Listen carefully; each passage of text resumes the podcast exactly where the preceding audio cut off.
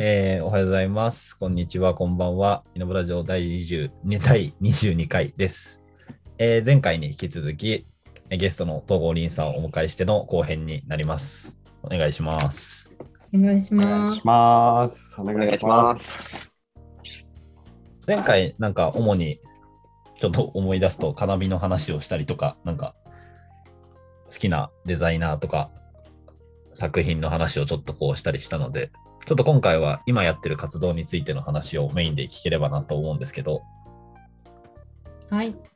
なんか前回ちょっとだけお話に出たデザインの扉についての活動を聞きたいなと思って、なんかノートもめっちゃ書いてたりとか、キッズデザイン賞でしたっけ、もうなんかそうですね。受賞してたりして、めっちゃすごいなと思ってるんですけど、なんかもう一回概要というか、聞いてもいいですか、どういう活動かっていうのを。はい。デザインの扉は2019年に私が立ち上げたプロジェクトで、えっ、と、他のメンバー2人とやってます。他のデザイナーですね。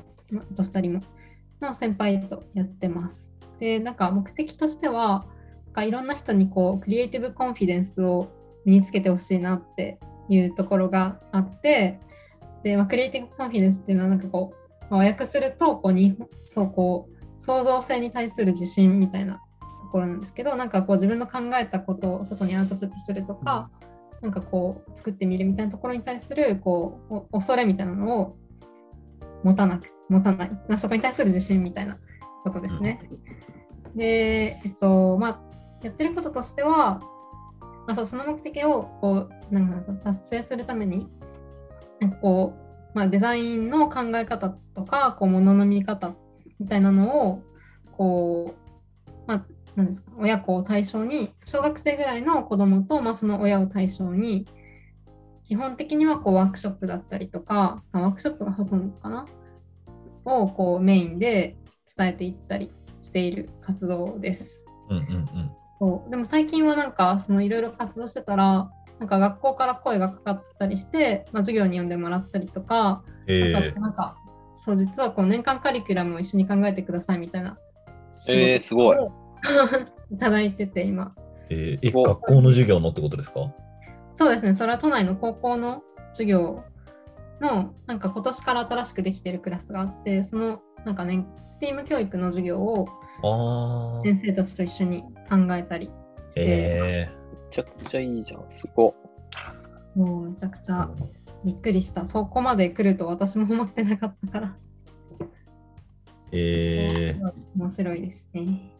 なるほど。え、これもともと一番最初のスタートはどう始まったんですか？その初回というか。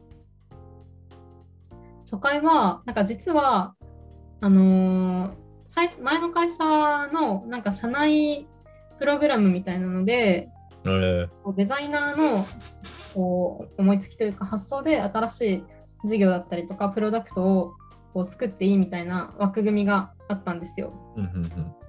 なんかなんていうのかな、まあ、すごいよく言うとこの20%ルールみたいなこう Google の、そういうプログラムがあってでそれでもう一人の先輩とこう2人で考えててなんか最初は全然別のことをやろうとしてたんだけどなんか最終的になんだろう。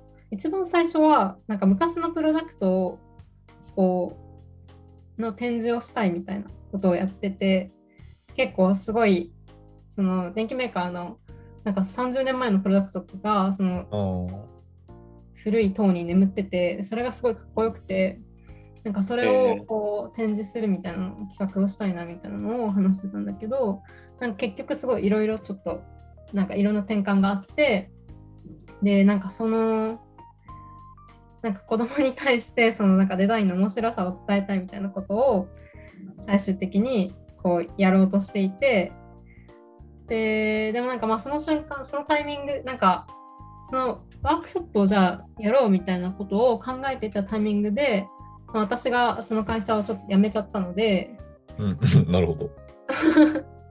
辞めてしまったのででも別にそこの会社の技術だったりとかその社外費の内容を別に取り扱ってややろうとしてと思ってたことではないから、うんうん。そのまま続けるかっていう形で、えー、まあに至ってるっていう感じですね。実は。で、その辞めるタイミングでもう一人、そのデザイナー入ってくれて、3人でいた。はいえーえ、なんかそれって普通に考えると、なんか、リンさん辞めるなら、そのプロジェクトも普通に消えそうな気がするんですけど、なんかよく残残ったというか、確かに。え結構仲が良かったとか、気が合うとかだったってことですか？わかんないけど。ああ、そうですね。その一緒にやってる人とは気が合う。えーもったいないから、せっかくならやろうよ、みたいな。そうですね。えーうん、発想として、発想というか、そのやりたいことが、すごい私も別にその会社関係なくやりたいと思っていることだったから、でその人一緒にやってる人もそのやりたいと思ってくれていたので、うんうんうんそう、そのまま続けてるっていう感じですね、なるほど。実は。そうなんえ、じゃあその前職の電機メーカーみたいな時には一回もやってないで、初回はじゃあもう兄さんが辞めた後に初回が初めて行われたみたいな。あ、そう、そんな感じ。あ、そうなんだ。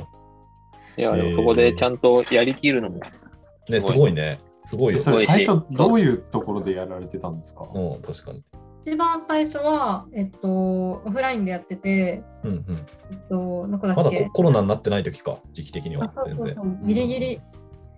2019年の11月とかだから、本当にあと1、2ヶ月だったら結構できてなかったかも。うわっていうとこで、みなとみらいの部活動っていう、わかります？コワーキングスペースがあっーて、全然知うんらない。うんうんあ、知ってる知ってる。そうなの？有名な？あ最初はやってた。最近は結構オンラインでやってることが多いけど、えーえ、紹介はどういう内容やったんですか、ちなみに。他は、結なんうんとね、プロダクトをデザインするフローを全部4時間ぐらいで体感してみるっていう、結構でも大人に対して伝えやってるようなこうデザイン思考をなんか一回体感してみようみたいなワークショップと結構近いと思う。え今度まあそのままやったっていう感じかな。なんかそう、お母さんとか身近な人をハッピーにするプロダクトを作ろうっていう。えー、なんか、いい、おリンさん的に面白い、これ面白いの来たなみたいなのあったんですか？あ出来上がったもので？そうです、そうです。ああ、でも全部面白いけどね。なんか、その課題が結構同じものが多いんですよ。4人中やって3人ともみんなお母さんが料理を考えるのがめんどくさいみたい。料理を作るとこじゃなくて考えるのがめんどくさいっていううんペインがすごいあって、でもなんかその同じペインでも全然こう違うものが出てくるとかが、あー面白い。そう、やっぱ面白いなって。え確かにでも子供って誰よりもそのペインというかうん。敏感なのかもしれないですね、お母さんこれやってる時楽しくなさそう。みたいな。なんかわかんないけど。あー。あでもそれは分かんないから。多分多分面白くないとか楽しくなさそうっていうのは分かってないと思っていてあそうなんだ最初にお母さんにユーザーヒアリングをしてお母さんの一日のジャーニーマップを書いてもらうんですよ。え子供が書くんですか？そうそうおそう。もろいな。おもろいな。おもろい。なるほどねだから何をしていてその時の気分はその対応させてどういうことを感じているのかとか、なんでそう気分が下がってるのかとかをヒアリングしてもらってうんうんうん。でそこの、まあ、下がってるところにアプローチするでもいいしプラスのところをもっとプラスにするでもいいんだけど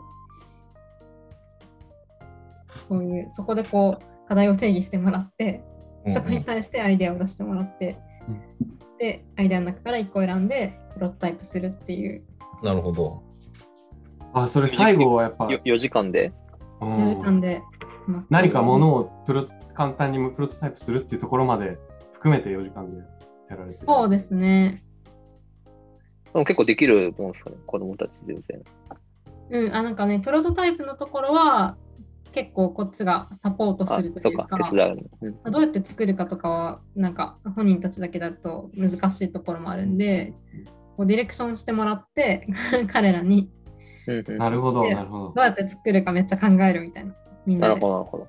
うーんそれ、なんかどう、どういう子供たちがこう参加して、で、終わった後はこう結構どどういうふうになんか、な感情になってるとか、どういうこと言ってるとか、教えてもらってもいいですか？あーどういう子たちが参加しては、まあ、でも結構親がそういうとこに関心があるだったり、うんうんうんっていう子がまあほとんど多いですね親がデザイン系だったりとかはいはいはい。うん。あとはそういうことね。最初は本当に知り合い私たちの知り合いとかも全然いるけど、うんうん。っていう子が参加してくれてで終わった後はなんかお母さんがこんなに一日にいろいろしてることを知らなかったみたいなああ結構収穫だなっていうのあ。は確かにね。確かに。確かに。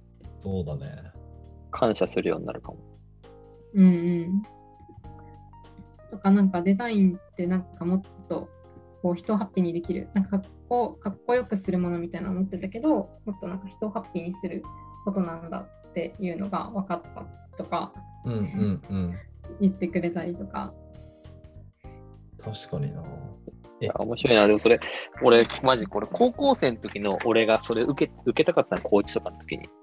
なんか、進学、そこそこ進学校に行ってて、あの、今でこそ、そういうデザインとか、ものづくりとか、そういう興味があるから、もし今大学入り直すなら、まあ、建築系とか、その、工学系とか、まあ、もし、もし入れるなら芸術、美大とかね、はい、選択肢としてはありだなと思ってたけど、高校生の時、そういう、もう学校としてそういう選択肢ほぼなかったから、うん。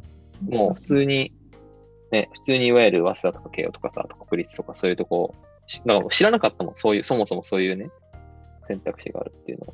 いや進路、進路なんかり決めるときに、普通に欲しいよな、高校生。キッザニアに作ってほしいよね。ああそれでもいいザイナーという職業、職業。ないのか。ないと、ないよね。ないですよね。ないんじゃない？デザインっていう言葉に変な話多分出会わないまま一生終える人の方が多いじゃないですか多分まあ一生いるっていうか、もう出会った時には進路、進路っていうかもうだいぶもう別の道で決まっちゃってるみたいな。そうね。いやなんかデザインっていうことを一回も聞いたことない人はマジでいないと思うんだけどなんかデザインが何かっていうのはまあ僕は今でもわからないまあわからないんですけどなんかそのデザインの実態をつかめないままこう終わっていくっていう人がほとんどだと思うか。なんかね本当なんかねデザインってあ今言った方ね見た目を整えるだけじゃなくてみたいなそういうところをね早い段階で触れられるといい本当だよ。いや、僕一個それで言うとなんか、ああ、なんかこう後悔してるというか、良くなかったなみたいな話があって、僕あの、うん大学1年の時に予備校でずっと、いわゆるこうチューターみたいなのやってたんですけど、うん。で、まあ、東進、東進ハイスクールで働いてて、で、結構その進路指導とかやっぱするんですよ。進路指導とか、どういう大学行きたいのみたいな。うん。時に、大学1か一人年、生が生意気だぞ、おい。そうなんだよね。まあそうそうそう。大学1、2年生がそもそもそういうことをやるのに限界もあるんだけどさ。で、なんか、なんだっけな、覚えてるんだけど、その、まあ、担当生徒みたいなのがいて、その子がなんか、なんか私、こう、文房具とか、なんかそういうもの将来作れるようになりたいんですよ、みたいなことを言ってて、なんかおしゃれな雑貨とかそういうものが好きで、みたいな。で、なんか分かんなかったんですよね、その当時の僕は。で、分かんなくて、なんか結局、なんかそういうものを、なんかうまく売るみたいな、なんかマーケティングみたいな方しか僕は思いつかなかったので、なんか一橋の、まあなんかその子普通に頭いい子だったので、経営学。なんかそう一橋の経営とか、要はな経営みたいなところなのかな、みたいなものを売ったりとかするみたいな。まあでも今考えてみると、なんかデザインだったんだろうな、みたいな、その興味あったの。その時にこうデザインみたいな用語を出してあげて、そういう領域あるよみたいなのを言ってあげたら、なんかその子の勉強のモチベーションとかめっちゃ変わったんだろうな、みたいな。めっちゃ思って。いや、今その子が何やってるか僕は知らないんですけど、うんだし、まあ、結局その大学に行って楽しいのかもしれないし、みたいな、わかんないですけど、みたいな本当に、こと。最近俺、あの、すごい仲いい高校の先生がいて、うん。あの、さん30前半ぐらいのすごいアクティブな、うん。イケてる先生とよくな、つるんでるんだけど、そういう時言い方、言いに方。結構話すのが、やっぱその、教、おしまあ、教師だけど、その人と話すとき、やっぱ教える側ってすごい本当に責任がいや、そうだよね。あ。る。で、本当にその教える側が、の、まあ、見ている世界の広さとか、まあ、深さとか、うん。まあ、もし、まあ、狭かったとしても、もっと広いっていうことを知ってるっていうか、認識してる人かそうじゃないかみたいなので、なんか本当に、その人に関わる子供っていうか、教わる人の人生変わるよな、みたいな。らその人はすごい、だから教師にめちゃくちゃ旅をさせたいんでっていう人な先生なんだけど、自分自身がバックパッカ教ーで、師に旅をさせる。そうだから飛び立て留学ジャパンの子供版じゃなくて、先生版をやりたいみたいな人なんだけどえめっ、ちゃいいじゃん。そうその人旅、その人自身バックパッカーで、俺もキュキューバでやったんだけど、その人と。うわう。んで、やっぱ旅からすごい学ぶことがあるから、みたいな。で、大学卒業してすぐ先生になった人たちって本当に外の世界知らないし、みたいな話であったんだけど、いやだから、リンスさん、まあ、ちょっと話戻すけど、さっき高校のカリキュラムにも関わり始めたみたいうん。な。めちゃくちゃいいし、そこでなんかね、ゲストスピーカーみたいな感じで、まあ、リンさん含めいろんな人がちょっと来るとかでも全然世界が広がるよなと思って、この十何歳の人えそう、ーたまに私も実際授業しに行ったりもしてるので、なるほどな。えー、え、なんか男子校なんですよね、そこ。すごいなんか、私自身も新しい環境で面白い。えーえちなみになんかその、で、そっか。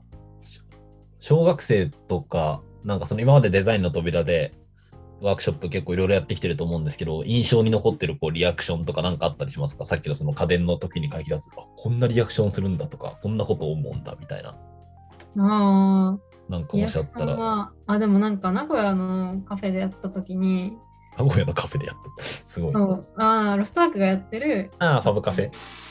そうファブカフェで、が、名古屋、ファブカフェ名古屋っていう、うんうんうん。あのロフトワークは今私が働いている会社で、そこがカフェ事業をやっていて、で、まあ、世界に十何箇所かあるんですけど、去年名古屋に新しくオープンしたのがあって、うんでそこのオープニングイベントでやらせてもらったんですよ。で、その時に、なんかこう体験、あ、ワークショップ終わって、で、まあ、振り返りしている間に、なんか窓からなんか女の子がこう手を振ってるなと思って、こう、なんか心霊トーク。そうよく見たら帰ってきてくれたね。ごめんなさい、ごめんなさい。本当すいません。本当にすいません。すいません。あの、心霊トークって言いましたけど、あの、はい。心霊トークじゃない。カットです、こ怖いな、こは。怖いなって。で、そう。で、なんか、あ、さっき来てくれた子だと思って、なんかその見に出て行ったら、時にさっきあの言ってくれてたこ言ってくれたのが、そのさっき最初に言ってたこうデザインってなんかこう、おしゃれにすることとか、なんかかっこよく形を作ることだと思ってたけど、なんかこう人を笑顔にしたりとか、ハッピーにできることなんだっていうことが分かりましたっていうのをわざわざ言いに戻ってきてくれてえー、それがすごい何それやってよかったってめちゃくちゃ思ったことでしたね。ああ、そうなんだ。的なのは。うん、えーそうだね。まあ、あとはなんか作ったものと毎晩一緒に寝てますってお母さんが教えてくれた。ええかわいい。ね。それ愛着が湧いてる。うん。そっか。すげえな。めちゃくちゃインパクトを与えてるな。なんかそうろう。なんか今の話でちょっと思い出したんですけど、なんか友達となんかちょっとした話で、なんか社会人とか大人になった時に必要なのって小学校じゃね？みたいな話をしたことあって、なんかどどういうことかっていうと、なんか小学校の時って、なんか、まあ、国語、算数、理科社会の他になんか図工とかやったりとか、とにかくいろんなことをなんか分かんないなりに手を動かしながら理解するじゃないですか、いろいろ。なんか、なんかその理論とかちゃんと学ぶんじゃなくて、まあ、結構その、頭で考えるよりも生活の時間とか、あなんか外行ってこう生き物見たりとか、なんかそういうこう純粋な経験みたいなもの。うんなんかそういうのってこう大人になるとどんどんしなくなって頭めっちゃ使ったりするから、なんか大人になった時に小学校みたいな場所必要だよねみたいな話をしてって、間違いない。小学校しか勝たんと思ってたんですよ。本当に。社会科見学とかすごいよね。なんかそうね。すごいね。なんか、てか、お社会人とか高校生ぐらいの時にもう一回小学校みたいなことやるといいのかな？小学校みたいなことが何かわかんないけど。今やりたい。今やりたい。社会科見学とかすごい行きたい。大人の社会科見学とかあるよね、最近。あ、そうなんだ。うんちょいちょい。確かにね。えワイン工房日とかそういうこと？ではなくなんかあんのか？なんかこの前、なんでそれを思ったのかわからないんだけど、豚の腸詰めする工場にうん。行った記憶がすごい蘇ってきて。なんで言ったんだよ。いやいやじゃあ、じゃあ社会科見学で、なんか地域のこう畜産工場に行って、なんかその屠殺場と、でそこからその豚の肉をこうミンチにして、腸に詰めて、え。ーそれをこう持って帰ってきて自分たちで茹でて食べるみたいな社会科見学があって、ななんでそれを思い出したのかわかんないけど、なんかあんなにリアルに全部を見れる経験ってもうないなと思って。えーあ、それ小さい頃に行ったってこと？ゆうくんが。あ、そうそうそうそう、小学生の低学年の時に行って、えあの頃はそんなことを全然思わずに、なんか好きな女の子と遠足に行けるみたいな、そういう、そのくらいでの感覚。小学校ってそんなこと考えてるっけ？いやいやいや、そんなもんよ。あ、そうか。違うか。いや、俺は普通にももっと日本社会のこと考えてましたけど。小学生の時から？小学生の時から、いや、オリンピック大丈夫かなとか、ね、ちょっと大丈夫みたいな、ずっとそういうこと考えてましたよ。なんか、そうね、でも、うんなんかあの頃、その今の知識、今の知識があったらとか、そういうその社会問題、社会背景をあの知った上で言ったらよかったとか、あそうそうそうそうそこまではでも思わないのよ。でまあまあ、そう、それはそう、無理だと思う。そう、小学校はそれは無理よ。けどなんかそのこのタイミングであの体験をこうリフレクションする時間というか、こうう思い出して大人になってからね。そうそう考え直す時間みたいなのが欲しいなそうそう。いや、そういう意味でも、なんかそのデザインの扉が、なんかこう、子供だけじゃなくて、親だけじゃなくて、親と子でやってるっていうのがやっぱいいなと思ったというか、割と、そうですね。親も気づくことありそうだなっていう素晴らしい。勘が鋭い。感が感が鋭い。ありがとうございます。そうなんです。え、親とかは、なんか、どういう、親と一緒に作るパターンもあるんですか？結構、あの、さっきのは一緒にやってんのか基本。的には、なんか親、親も一緒に参加してもらうようにしていて、うんうんっていうのも、まあなんか、ワークショップって本当数時間だから、うん。なんかその一瞬で考えられることって、すごい、なんかい一部というか、うんうんうん些細なことしかなくて、やっぱ一番一緒に子供が時間を過ごすのは親だから、うん。影響も受けるし、うんなんかそこの親に対してもなんかこうクリエイティブコンフィデンスを持ってほしいなっていう思いだったりなんか親が適当に適当にっていうかその空想したこととかをこう人に発表するみたいなことってあんまりうん発表していいる。ところを見ることがあんまりないと思っていてはいはいはい。うんでもそれをなんか恥ずかしがらずにやっているところをなんか一緒に見てもらえるといい影響があるんじゃないかなっていうのを思ってやってますね。うーん。うん、お母さんの方がすごい面白いアイデア出してくれの方がってこともないけどお母さんもすごい面白いアイデアを出してくれたりすることが多い。あ、そういうことか。うんお母さんがアイデアを出して、プロお母さんもプロトタイプを作るみたいなこともあるってことか。ああそうあ、まあ、そのめっちゃ作るのまではおか親も一緒にやったことはないんだけど、うんうんうん。それもありだね。なんかもうちょっとライトなこうワークみたいなところうんうんは親も一緒にやってもらっている。うん。キッズデザイン賞とかを受賞したワークショップは親も同じことを子供とやるワークですね。えーえ、どういうな内容なんですか？キッズデザイン賞の時のやつは。それはなんか観察と想像って言うんですけどはいはい。創造植物ハンティング観察と創造っていうワークショップでなんかこう見ていると見えているの違いを感じてもらいたいなと思ってうんうん。いる植物をテーマにしたワークショップなんですよ。あ、なんかルーペとか使うやつでしたっけ？あそうそうルーペノート記事読んだ気がする。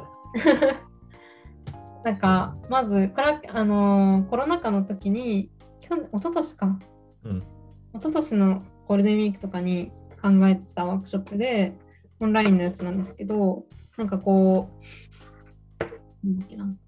そうなんか外に一番緊急事態宣言厳しかった時で、まあ、外にあんまり遊びに行けないけどなんかこうストレスが溜まっちゃうことが溜まっちゃうだろうなと思ってみんな親も子供もでこうなんかオンラインだけどアウトドアみたいなことができないかなと思って考えたワークショップでした。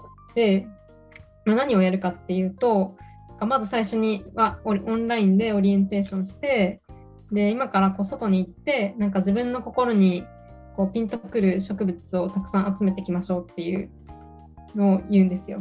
で、まあ、それがこう可愛いでも気持ち悪いでも面白いでも綺麗でも何でもいいんだけど、こう普段自分の近所の中歩いてると、まあ、なんか緑が生えてるなぐらいでしか多分思わない光景だと思うんだけどそこにもすごいこう面白い植物が生えてるっていうことを多分よく見たらすごい特徴的なものがいっぱいあるからなんかこう空を一回こう見えている状態のものを見ているっていうところに持ってくるためにこの気になる植物を近所からいくつかこう収集してきてもらいます。うんうんうんでそれを集めてきてもらってから、えっと、オンラインまた戻ってもらってでその中からさらに一つ自分が気に入ったのをこう集めてあ、えっと、選んででその選んだものをよりもう一段階深く一つに対してこうすごく観察するっていう時間がうんうんうあれんですね。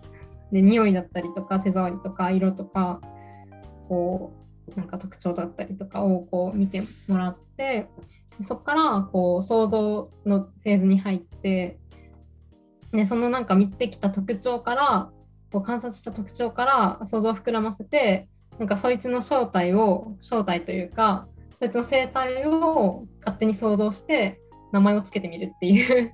うーんえです。あその植物の名前はじゃあ分かんないのか？その分かんないとか自分なりにつけてみるみたいな。そうそう私たちは別に答え知らないしうんうんうんなんかどういうものかは知らないけど例えばこの膨らみってなんか虫のホテルになってるんじゃないかとかああなるほどね。この定期的なこう生え方って例えばなんか生き物たちにとってはこうカレンダーになってるんじゃないかみたいなあー、ーおご想像してもらってなるほど。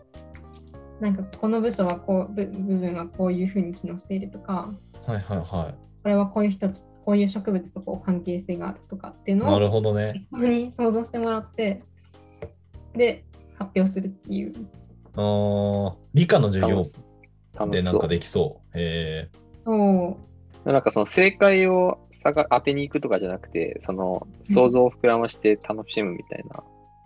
えいいっそうすね、ですね確かに。それで確かに答え気になって答えっていうかなんかその植物のこともっと調べるみたいな人もいそうですもんね。なんかわかんないけど確かにそれもあるかも。うん。なんか狙いとしてはなんかそのたまたまそれが対象が植物だっただけでうんうんに何でもその多分見方って適用できていて、うんうんと思っていてなんかこのペン一つとってもなんかこうなんでこの形になってるんだろうとかってよく見ようと思えばすごいいろんな使いやすさの工夫だったりとかあるなと思っていて。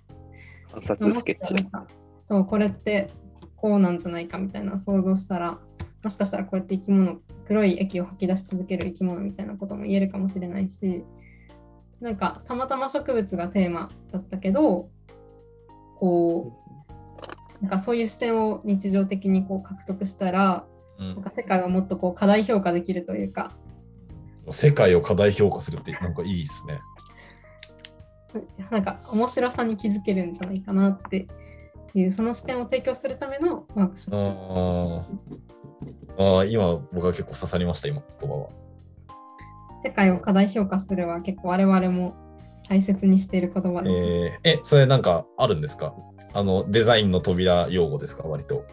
デザインの扉用語いいね。なんか言ってやりたいですね。その、なんかつまんないんですよみたいなことに。いやいや、お前は世界を過小評価してるだけだよ。もっと過大評価してもいいんだよ。みたいな。そうざい。うざいけどちょっと。いや、でもいい言葉ですね。僕好きでしたよ。えー、なんかセンス食べてる？小山くん。いや、食べてない。あの、いや、ペン、ペン、ペンも観察したらっていう話があったんで、近くにあったセンスを観察してました。すごい食べズーム上でで見るとそうで、これもしかかしてか噛んだらうまいんじゃないかみたいな。うんズームの画面的になんか消えたから、か飲み込んでんのかなと思ってセンス。確かにでもセンスは閉じたり開いたりしたら食感変わるかもしれないですしね。そうなんですよ。しかもこのセンス、ほら、開いたら金魚が出てくる。いや、いいよ、もセンスうええわ広げなくて。センス広げなくていいよ。ごめんごめんごめ今ん。でセンス広げなくていいダブルミーニングね。そのセンスの話を広げなくていいっていう意味と、このセンス自体を広げなくていいっていう意味の。やるね。匠くんやるね。そう、分かった。1個目の何 ?1 個目の先なん生。か あんまりダブルミーニングの。あんまりダブルミーニングじゃなかった。なってたよね。まあいいや。飛ばしましょう。はい。いや、でも、いや、素晴らしい。ちょっと、あの、イノブ、イノブキッズデザイン賞をあげます。デザインの扉に。2個目です、受賞。ありがとうおめでとうございまます。おめでとうございます。す。一部の皆さんとかともやりたいですね。これ初めてじゃない？いやイノブキッズデザイン賞マ受賞。そうね。いや、すごいお話。お願いします。やりましょぜひ、いいっす面。白そえ、ちなみになんですけど、なんか今後どういうことやっていきたいとかあるんですか、リンさんは？う。今後は、はい。あデザインの扉だけじゃなくても全然いいんですけど。ああ、そうですね。なんか今のところは結構その、結構デザインの扉の方に注力していこうかなっていう気が、思いがあって、うんデザイン教育とか、う。うん。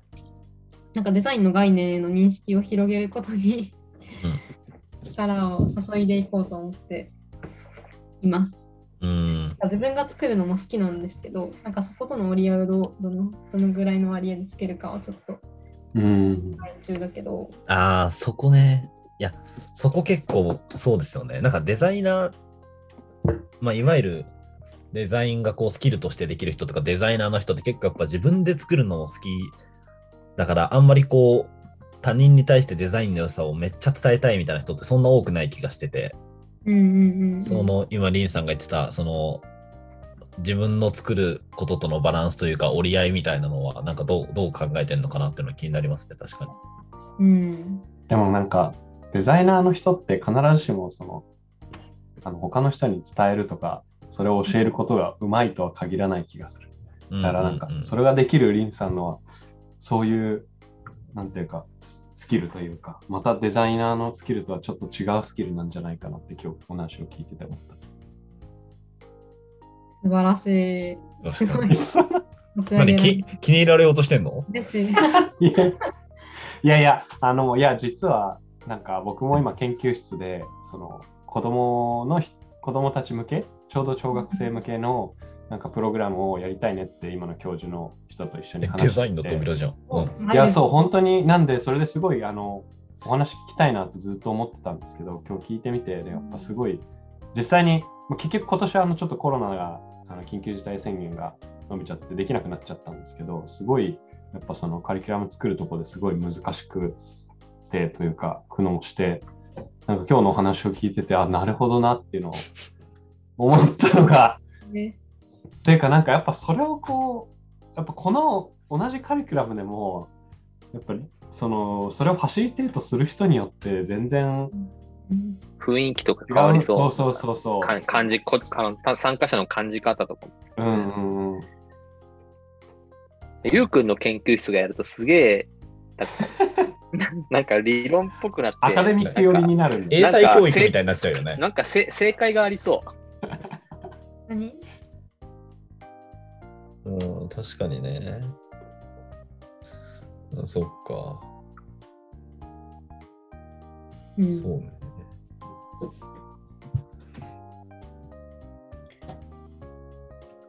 でも確かに自分で作るというのと教えるという、そうですよね。時間は限れ限られてますもんね。それをうん折り合いをつけるっていうのは。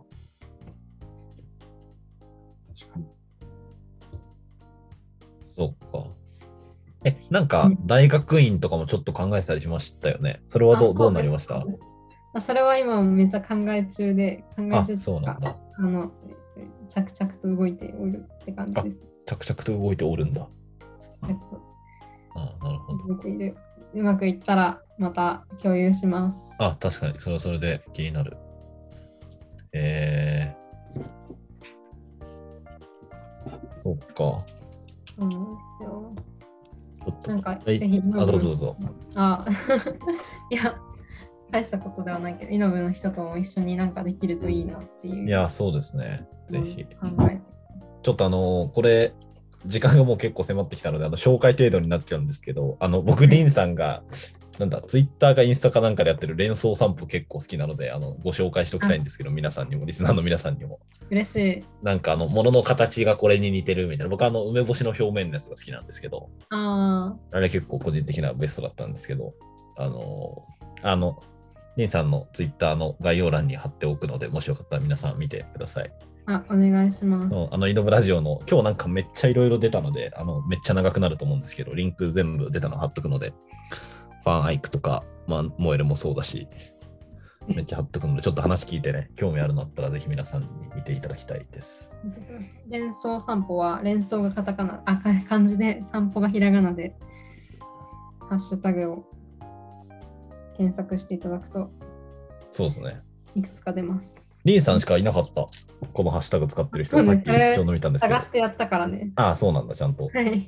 え被らないようにしようと思って。ー、いや、そうなんですよね。散歩好きなんで、ちょっと僕は散歩、散歩だけで全然1時間ぐらい話したかったんですけど、ちょっと時間が。アナロジカルな散歩を。そうですね。ちょっと、これ、イノブのゲスト会の時には、毎回聞いてる質問なんですけど、はい。あのーリンさんにとって、あの、プロフェッショナルとは何かっていうのをちょっと聞きたいんですけど、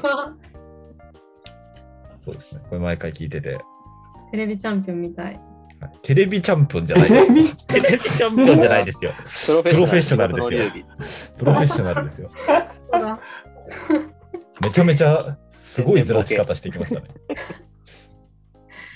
やばい、出してしまった。え、テレビチャンピオンもなんかありましたよね、最後こうやって。テレビチャンピオンはあったっけ？そんな質問。テレビチャンピオンっていうところにやっぱジェネレーションを感じますよね。懐かしいわ。いや、めっちゃ懐かしい。いや、だから僕懐かしい世代です、すごい。えて同い年かことこ、ねここみんな同い年ぐらいだから、俺もテレビチャンピオン見てたよ。そうそうそう。そうね。まあ、ちょっとプロフェッショナルとは何かちょっとごめんなさい。あの聞いてないんですけど、え、でも普通に、あのプロフェッショナルというよりは、なんかデザインをどう考えてるか聞きたいですね。最後に、それで言うと。いや、これ、正直とかにも聞けばよかったな。あ、聞いたかな？それっぽい。いや、なんかデザイン、いや、デザインとは何かってめっちゃ答えにくいじゃないですか。ちょっとあのうん余談話すと、僕もこの間なんか、大学時代、あ高校から仲いい友達と久しぶりに会って、で、あ、これ、そっか、みんなで紹介してないんですけど、そう、僕はあの就職先が決まって、こう、結構デザインに関する仕事をするところになったので、まあ、いわゆるデザインコンサルみたいなのをやってる会社なんですけど、なんか、で、デザインって何なんみたいなことを友達に聞かれて、結局、結構やっぱうまく説明するの難しかったんですよ。うんでなんか、林さん的にはデザインをどう捉えてるかっていうのを最後ちょっと聞きたいなと思いました。まあ、ここからまた長くなっちゃいそうだけど、まあ、一旦、難しいですね。デザインをどう捉えているか。デザインとは何ですかって、なんか、デザインの私扉に参加してる子とかに聞かれたら、いいじゃん、デザインって何なんですかってやば、デザイン問答だ。聞かれたら、デザインやな。えー、私が語れるようなことじゃないな、まだ。まあまあまあ、まあでも、あの全然、今持ってるものを聞きたいなっていう。今持っているものをデザイン結構、やばい。普通のことになってしまいそう。いや、いいいいいですよ、普通で。かっこつけ、かっこつけたいけど、なんだろうな、デザイン。でもそんな特別なことじゃないと思いますよね。誰でもやっていることをかっこよく言ってるだけで、なんかこう、目の前のことをもう一つ良くしていこうとうん思う、なんか姿勢のこと、うん。うん姿勢だったりの考え方みたいな。っていうなんか行為全般広く捉えてしまえばデザインなのかなっていううんふうに思ってますね。うん。なるほど。デザインされている。なるほどね。目の前のものを少しでも良くしていこうという姿勢。とう。ん。なるほど。精神だったり楽しく生活しようというなんかポジティブな心構えみたいなえー、あそれ面白いですね。確かに林さんっぽいかも。ああそう結構これ回答に出ますよね、その人の個性。いや、でも今の結構僕は好きでしたね。確かに生活をポジティブに。確かに、なんかデザイン、確かにね、結構なんか、めっちゃ尖ったデザインっていうか、クールでスタイリッシュなデザインする人もいるじゃないですか、別に。なんかそれは別に、でもそういう人たちから今みたいな言葉って出てこないなと思って、それはあのいいとか悪いとかじゃなくて、確かに。日常をポジティブにするとか生活を楽しくするみたいな。うん、確かにね。うん、なるほど。いいですね。確かに。いやなんかそういう、なんて言うんだろう。いい答えというか、なんかその人っぽい答えができるようになりたいなって僕も思ったんですよね。この間聞いたときに。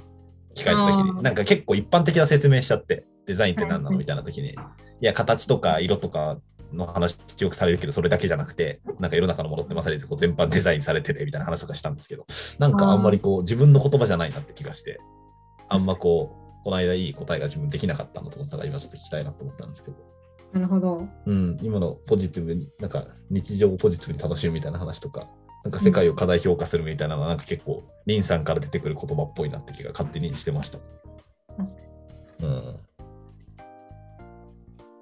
はい。すみません、なんか僕だけ。はい、あ、どうぞどうぞ。いや、でもこれちょっとあれだな。一回終わったからでも、なんかすごい私、全員に聞いてる、なんか会う人全員にはい。聞いてる質問があって、なんだろで、なんかそれはすごいその人らしさが出る質問、出るなって私が思っている質問なんですよ。う。はい。え、これいいですか？結構なんか脱走、脱走じゃないんですけど、脱線か脱走？脱走 さっきからなんか、ちょいちょい天然出てくるんですリンよ。さん結構最後の方に出してきましたね、ポテンシャルを。見えて、なんか、脱走？ラジオから脱走？脱走。脱線を超えて脱走。まあ確かにね、脱線の先には脱走くちゃ脱があるかもしれないす。ごいそうだね。ものすごい脱線ってこといや、いいいいんじゃないですか。せっかくだったらここでやりますか。ちょっと長くなりそうだったらうん切るかもしれないけど、やりたい切ればいい感じにしてもらえればいいんですけど、なんか、え、これ聞いたことあるかな、誰かに。え、浩平君とかあるかもしれない。なんか、え、ホトトギスの話したことあるっけ？もう一回言ってください。ん？ホトトギスの話。トギス。ホトトギスないかえ、ちょっと中続けてください。うん。なんか、こう、戦国武将の気象を表すあうんあの慣用句みたいな形で、こう泣かぬなら、なんちゃらなんちゃらホトトギスっていうのがあるじゃないですあか。うんうんありますね。で、まあ、例えば織田信長だったら殺してしまいだし、こう豊臣秀吉だったら泣かせてみせようで、家康だったら泣くまで待とうっていうのがあるじゃん。でそのそれはそれは本人たちがそう言ったわけではもちろんないけど、なんかこう後からつけた人がこうそう見てるだけなんですけど、なんか例えばその自分がそこに何かを入れるとしたら、うんその3択じゃなくてね、まあ、3なるほど択選んでもいいんだけど、なんか何を入れるかっていうのを結構いろんな人に聞いてて、はいはいはい。あのホトトギス泣いてくれなくて、でも泣いたらこう喜ばしいこととか、嬉しい、泣いてほしいって思うときに、どうアプローチするかっていう、はいはいはい。え、僕もあすぐ思いついちゃった。そう教育これ大喜利じゃないよ。いや、分かってるよ。分かってるよ。分かってるよ。お大喜利じゃない。はい、大丈夫です。それめっちゃ集めてて、ちょっと教えてほしい、皆さん。えー、え、僕本当に0.5秒ぐらいで思いついたわ。すごい。なんで？え、素晴らしいえでも、えまあ、俺もなんか、あ、どうぞ、匠えちょっとみみんな固まってからでしょ？なんか影響されちゃうからね。ゆうくん決めてじゃん。え、ちょっと待って決まった？いや、もうなんか俺もこの話聞いたときからすごい、あ、俺だったら、てか、もうこれだなとか思ってた、自分で。ホトトギスが木に止まっているんだよね。え、何？そこから考えてそ。こはいいよ、別何言ってんに。の？そこはいいよ。お前何やってんの？いや今地面に止まってもいいよ。自分が今、ホトトギスと対峙してる。ホトトちょっと早く戻ってきて。いや、いいから。なるほど。夏美ちゃんも思いついている。うんなっちゃう、チャットで。わかったえ、。ゆうくん固まった？はいはいはいえ、これ別にロジカルとか何も関係なく自分が何入れたいかですよね、そこに。何自分だったら何するか。え、誰からいきますか？これ楽しいな。まあ、匠君からでいいよ。じゃあ思いついた順ね。俺は、うんえ泣かぬなら一緒に泣こうホトトギスです。あも一緒に泣こなんか僕が泣いてたらホトトギスもどっかで泣いてくれるかなみたいな。ホトトギスの鳴き声知らないですけど、はい僕は適当にホトトギスの鳴き声をやってます、一緒に。まあ、泣くまで待つというか、うんなんかやりたいから一緒にこう泣け泣きたいなみたいな感じです。うんはい、じゃあ、小山君、どうぞ。いや僕は、なんかちょっとこれ、違うかもしれないですけど、でも本当にそう思っちゃったのが、はい。なんか、泣かぬなら、まあ、それもそれでいいな。うんうんうんうん。なるほどね。なるほどいや、なんね。か最後な、最後、リン、そう最初それも出てきて、最後、リンさんが、泣いてくれたら嬉しい、どうやったら泣かすかで、私だ、あなただったらどう入れますかみたいな言われても、一瞬、あそういうことかって思ったけど、でも、いやでも泣かぬなら泣かぬでも、まあ、それはそれでいいな、なるほどね。うんって思った。いいね。いいねそ。れはそれでおおもろいな、みたいな。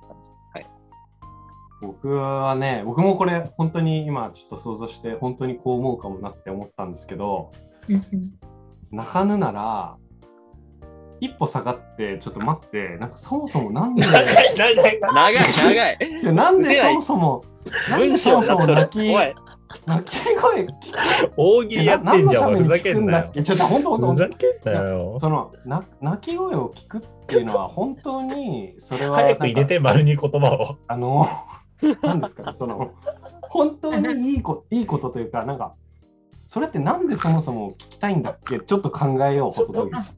すごい。ああ、なるほどね。何？もう一回言って、もう一回言って。泣最終的な答えをもう一回泣かぬなら一歩うん一歩引いてちょっとなんでなんでそれ聞きたかったんだっけってもう一回考えようホトトギスです。おーあいいね、いいね。おもろい、おもろい。いや、れもおもろいめっち。ゃいい。天才じゃん、こいつ。お前天才じゃん。何お前？えちょっと私今めっちゃびっくりしたんですけど、ロフトワークからフィヨルドに行った先輩と同じ答えをしてます。えー、おおめっちゃおもろい、それ。怖っ、鳥肌だった？その人とリュウ君仲良くなるの？え？えぐ、絶鳥肌立った、今。すごいえ？やっぱデザインリサーチャーなんやなってめっちゃ思った。怖っ。確かにね。この人おもリサーチャー寄りなんですけど、え、ちょっと今鳥肌立った。怖っ。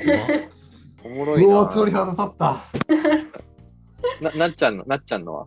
あなっちゃんの見たい。チャットに投げてくれたら読み上げますよ。うん。後ろの ダイス、ちょっとこれラジオを聞き直したいなとめちゃめちゃ爆笑してたわ。やばいな。うん天才だったな。あ、まず私が泣いてみようか。泣いてみようん、なるほどね。え加藤さん、なっちゃんは泣かぬなら、まず私が泣いてみよう。おととぎです。え、でももう一回内倉君の聞いていいですか？もう一回入れて、あの入れて、フルセンテンスで。あの泣かぬなら一旦引いて考えてそもそもなんで泣き声を聞きたかったんだっけってもう一回考え直そうホトトギス。う。おー。これ何？いや、いい、おもろい。何時余ってんの？これ。別に合わせないい。ちなみに、りんりんさんは何なあ、んです確かにね。何なんですか私は私が泣きます。おあちゃんとその近いじゃん。泣くんじゃなくて私が泣くと。ホトトギス。あそう代わりにやっとくよみたいな。ああ、あそういうことか。あじゃあちょっと、じゃあそう言われるとなっちゃうの、まず私が泣いてみようとちょっと違う。若干違うの。んうんうんうんああ、そう。えーこれを全員に聞いてるんですか？結構いろんな人に聞いてて、今、え多分30人ぐらい集まえー、面白い、これ。集まってるのえで、、これちょっと、あの、リスナーの皆さんも、あの、お便りでもしよかったら、あぜすごいー、面白い。いいね、いいね。いや、これ面白いわ。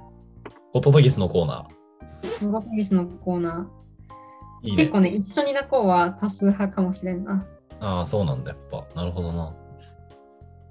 いや確かに。だからなんか、いいや、そもそも俺やっぱ入れようとししちゃったし、泣かぬならなと、なんか綺麗に文章として作りたかったっていう時点でもちょっと内からにやっぱやられたなっていう感じがあった。ちょっとやっぱり、大喜利で評価しちゃってるけど、そうだよね、そうだよね、そうなってるよね。いや、面白すぎたな。え、ちなみに、何が、え、そっか、エリンさん的にこれ、なるほどって思ったらありますか？なるほど。なるほどっていうか、めっちゃその人らしいなって思ったのは、あの本当にそのリリサーチャーに強い先輩の、そもそもなんで泣かないといけないんでしたっけ？っていうのがすごいぽいなって思ったのと、あとはなんかいい、ね。落としてみせようみたいな。押してみせよう。あーあー、なるほどね。落としてそのあれですよ、あの、み恋にという、そうそう魅力魅力する。はいはいなるほど利用するっていうすナごい。ンパ師じゃん。やり、やりて。ああ、なるほど。あでも女の子だけどね。えそれでも泣かしてみせようっていうことなのかな？織田信長、ん？織田信長的な？違う違う、豊臣、え？徳川家康的な？秀吉かな。泣くまで待とうが秀吉。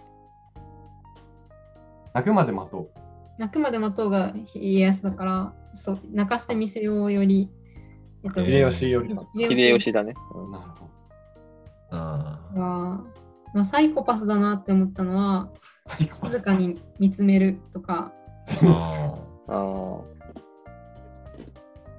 大喜利やった人もいるんですか？泣かぬなら家に帰って テレビでも見てよ、ホットトギスみたいな。大喜利やってる人はそんなにいない。いないかもな。あとはなんか気持ちわかるわっていう答えの人とかもめっちゃおもろいねよな。ああ。泣かるなら気持ちわかるわー、ホットトギス。すごい観点だろ、それ。おもろい。確か共に。感してんだ。その視点はなかったな。え、てかこのホトトギスの質問超おもろいな。天才ですね。ここれもらえますよ、またキッズデザイン賞。キッズデザインじゃないか、これ。何これ？ラジオイノブラジオコーナー大賞をあげま確かにす。ラジオコーナー大賞だ、これは。今、あリンさん2つ持ってます。アワード。こすごい。独占。れ初じゃない？ノブのアワード2つも獲得した人出たの。アワードをもう作らざるを得なかったもんね。うん、すごいね。アワードやっぱ2つできた。作作ってきたね。作ってきたわ。しまった。やばいな。これちょっと、ぜひいろんな人に聞いて私に答えを教えてください。やばい。ホトトギス、ホトトギス協会の人がいる。そういう協会。はいこれなんかいろんなすごい有名だったらなんか著名人にこう対談本みたいな感じでなんかあなたの話にしますいやみたいな。それ超おもろいと思う。いや、それ絶対おもろい。うわ、絶対買うわ。うわ、すげえな、この人。やるわ。めっちゃおもろいやん、そんな。いや、なんかいいですね。そのホトトギスっていう誰もが知ってる例で、なおかつでも結構制限があるようで何でも入るみたいな。絶妙ですね、問いが。うわ、それすごいわ。ハウマイトビーが。確かに。あ、ハウマイトウィーか。確かに。ハウマイトビーだわハウマイ。トビーいやじゃないか。いや、わかんない。でも、いや、でも、もし入れるとしたら。なるほどね。ビン統合。いやー、ちょっとせ、最後にを、感じたわ。最後にまたちょっと見せてきましたね。その脱走とテレビチャンピオンでちょっと、あの、人間としての部分を出しつつ、ジャブジャブからのやっぱデザイン的なし質問でど真ん中ストレートでこうとどめさせてくるところ。マジワールドクラスだわ、ほんと。なんなんそれ された。ワールドクラス。ワードカーだ、これ。これはい。いやー、いいですね。ちょっと、いや、あの、時間もいい感じなんですけど、ちょっと最後の方めっちゃ楽しかった。いやー、ありがとうございます。すいません、長い間お付き合いいただいたんですけど、あの、今回ゲスト、あの、本郷、本郷、あれ？東郷。これはもう粗相でしょ、今の。今のは粗相だわ。いやー、本当に、ちょ盛り上がっちゃって明日。し明日沈めとくわ。えー、東郷凛さんをゲストにお迎えしました。えー、本当に、えーいろんなお話ありがとうございました。楽しかったです。こちらこそ面白かった。はありがとうございましたあ。りがとうごはい、まざいました。た引き続きお願いします。ありがとうございました。こちらこそよろしくお願いします。ありがとうございました。ありがとうございます。